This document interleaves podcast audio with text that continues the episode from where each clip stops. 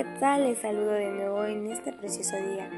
Bien, y para todos aquellos que aún no me conocen, yo soy su amiga Silvana García, estudiante de tercer semestre de la licenciatura en nutrición, y juntos estaremos aprendiendo del maravilloso mundo de la fisiología. El día de hoy estaremos presentando nada más y nada menos que al sistema digestivo.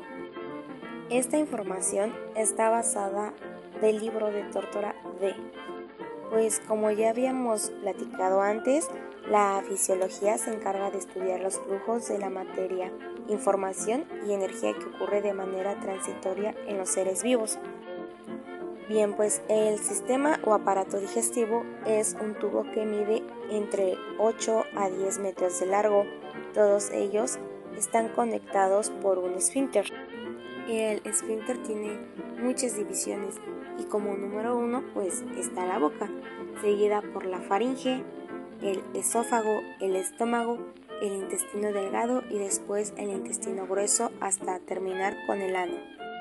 También tenemos dentro de nuestro cuerpo órganos que no están directamente conectados por el sistema digestivo, pero que sí se necesitan uno del otro. A estos tipos de órganos se les conoce como órganos accesorios y dentro de esta clasificación tenemos al hígado, a la vesícula biliar, al páncreas y a las glándulas salivales.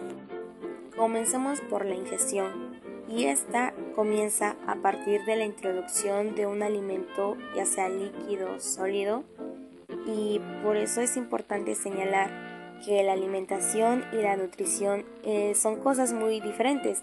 Digo esto pues con mucho respeto y sin ofender a nadie, pero lo he visto últimamente en diferentes tareas de niños, sobre todo de primaria, en donde se les indica en sus tareas.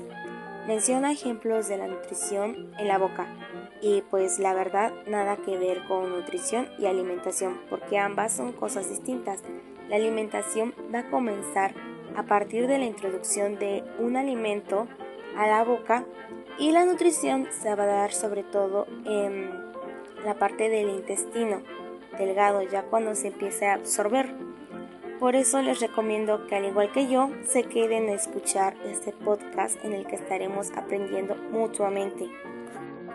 Se dice que la digestión la podemos dividir en dos partes, una mecánica, que sería cuando la comida es masticada por los dientes y además es un movimiento que es producido voluntariamente por nosotros mismos y cuyo, control está a nuestro alcance. Y por el otro lado se encuentra la digestión química y esta comienza a partir de la deglución o traspasar el bolo alimenticio para la garganta. La lengua es el principal motor de arranque para la digestión, pues si observamos la parte de adentro y de arriba o superior a la boca se encuentra una textura lisa o mejor conocido como paladar blando y otro paladar duro y rugoso. La lengua también tiene glándulas, las cuales secretan saliva, lo cual le da el nombre de glándulas salivales. Estas glándulas las podemos encontrar por debajo de la lengua y también en la parte superior de los carrillos. La amilasa salival, que se encarga de degradar sustancias como el almidón y el bolo alimenticio, mientras que la lipasa lingual se encarga de degradar lípidos.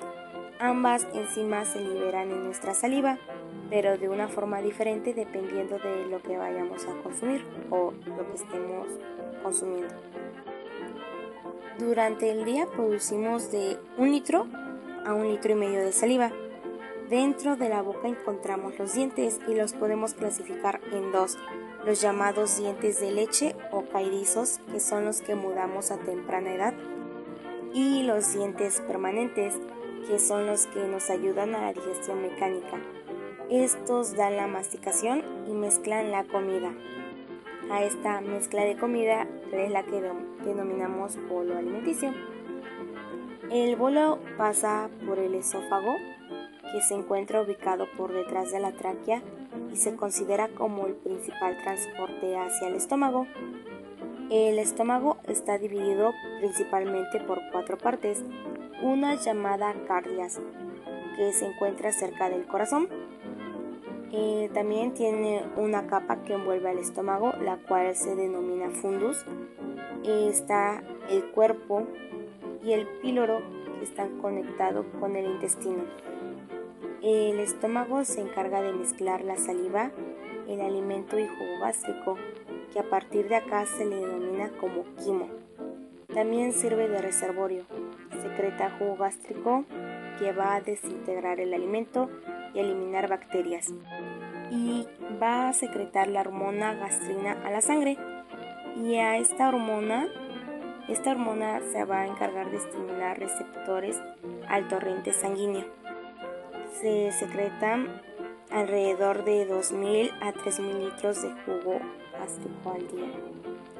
Ya que terminamos con el estómago, seguimos con el páncreas el cual se trata de un órgano glandular que secreta líquidos, el famoso jugo pancreático, que va de 1200 a 15000 mililitros y tiene un aspecto transparente y está combinado por sales, bicarbonato de sodio y algunas enzimas y agua. Es alcalino porque neutraliza y termina con la digestión. El páncreas está dividido en tres partes, cabeza, cuerpo y cola, y dentro de él se encuentra el conducto pancreático o conducto de Wirsung. Tiene un tamaño aproximado de 12 a 15 centímetros de largo y un ancho de 2.5 centímetros y se encuentra ubicado a la mitad superior del abdomen de forma transversal. Eh, tiene dos funciones porque tiene dos tipos de tejido. Está el tejido del páncreas exocrino, que tiene una función digestiva y secreta los jugos pancreáticos con un pH de 7.6 a 8.2, es decir, que es alcalino porque degrada glúcidos, grasas y proteínas ácidos nucleicos y además se activa cuando el alimento llega al duodeno. Y ahora se encuentra el páncreas endocrino.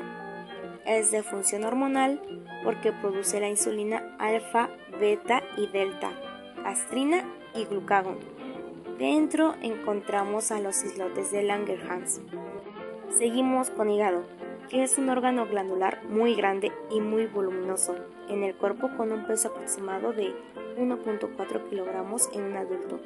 Se encuentra justo por debajo del diafragma en el hipocondrio derecho y está dividido por un ligamento falciforme en el glóbulo derecho y glóbulo izquierdo. Ahora, dentro de esta sección hablaremos de la vesícula biliar que tiene un tamaño de 7 centímetros. Esta contiene bilis y la segrega, degradando así irritantes o ácidos y también grasas. Los encargados de secretar las bilis son los hepatocitos que van de 800 a 1000 mililitros de bilis. No toda la bilis se ocupa. La bilis es de aspecto verde oliva con un pH de 7.6 a 8.6. Tiene colesterol, pigmentos biliares, iones y fosfolípidos que se le llama lectina. La bilirrubina es el pigmento de la bilis y aumenta en la digestión de alimentos. Algunas enfermedades asociadas o manifestadas en el hígado son la ictericia. Es una coloración amarillenta en la piel, ojos, esclerótica y mucosa, asociada con la bilirrubina. Esto también puede ocurrir en los bebés cuando el hígado no está maduro. Otra enfermedad es la peritonitis.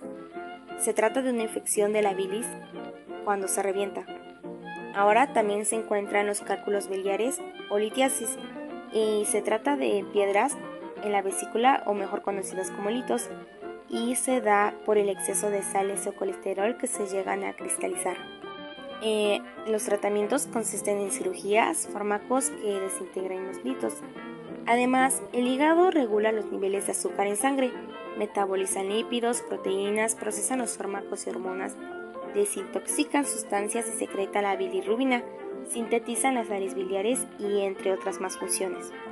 El siguiente paso que damos es hacia el intestino delgado, que tiene 1.5 litros de agua al día y suma entre 8 a 9 litros, de los cuales 1.5 se van al intestino grueso y solo se secretan 100 mililitros por las heces. El intestino delgado tiene vellosidades y se divide en tres porciones. El duodeno, que mide de 25 centímetros, el yeyuno, que mide de 1 metro, y el ilium, que mide de 2 a 3 metros, el cual se va a unir a la válvula iliocecal. El intestino delgado tiene pliegues circulares que se llaman válvulas omnidientes o válvulas de Kerkin. Además, es el encargado de mezclar el quimo con los jugos digestivos y poner el alimento en contacto con la mucosa para su absorción y completa la digestión. También absorbe un 90% de los nutrientes y del agua que pasan por el aparato digestivo. Tiene dos tipos de mecánicas. La primera es la segmentación, que mezcla el quimo con los jugos intestinales. Y el segundo es la peristalsis, que lleva el quimo hacia adelante y logra migrar lentamente por el intestino delgado, llegando al ilion después de 90 a 120 minutos. Así pues, el quimo permanece en el intestino delgado de 3 a 5 horas.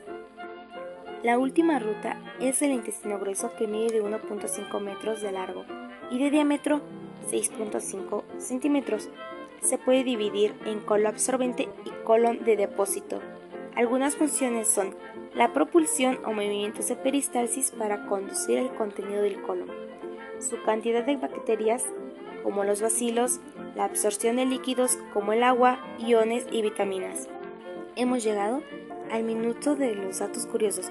Número 1. La lengua está dividida por cinco tipos de papilas gustativas por lo que hay cinco tipos de sabores, el dulce, el amargo, el salado, el ácido y el umami. Número 2. El vómito, también conocido como émesis, puede ser provocado de forma involuntaria y también por reflejo. Número 3. La enzima delta regula la producción y liberación de insulina. Número 4. ¿Sabías que dentro de las funciones del hígado se encuentra la activación de vitamina D? Y número 5. ¿Sabías que el pH del jugo pancreático es demasiado alcalino lo suficiente para matar aquellos microorganismos que entran dentro de nuestro organismo? Bien, pues esto ha sido todo por el momento y agradezco a todos los oyentes y por acompañarme en este recorrido del sistema digestivo y su fisiología, recordando que esta información fue proporcionada por nuestra docente basándose en el libro de Tortora D y espero volver a estar en compañía de ustedes una vez más para así poder seguir aprendiendo juntos. Que pasen un bonito día y Dios me los bendiga mucho. Se despide de ustedes su amiga estudiante de nutrición Silvana García. Hasta la próxima.